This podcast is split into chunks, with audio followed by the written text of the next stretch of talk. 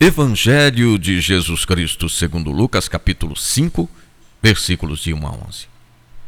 Jesus estava à beira do lago de Genezaré e a multidão se comprimia ao seu redor para ouvir a palavra de Deus. Subiu num dos barcos e pediu que se afastassem um pouco da terra. E, do barco, ensinava às multidões. Quando acabou de falar, disse a Simão: Avança mais para o fundo e ali lançai vossas redes para a pesca. Simão respondeu: Mestre, trabalhamos a noite inteira e não pegamos nada, mas pela tua palavra lançarei as redes.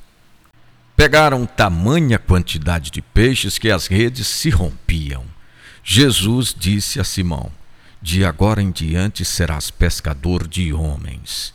Eles deixaram tudo e seguiram Jesus. Pedro passara a vida no lago de Genezaré. Conhecia-lhe todos os segredos. A pesca resultara em insucesso. Seria perda de tempo tentar pescar novamente. Porém, por causa da palavra, lança as redes no local indicado e acontece a pesca milagrosa. Quando tentamos projetos a partir da ótica humana ou de nossas preferências, o fracasso é provável. Quando partimos da palavra, tudo se torna possível. E Pedro recebe outra missão: ser pescador de homens no reino que começa. Ser dócil e disponível é a qualidade dos discípulos. Os apóstolos deixaram tudo e seguiram Jesus.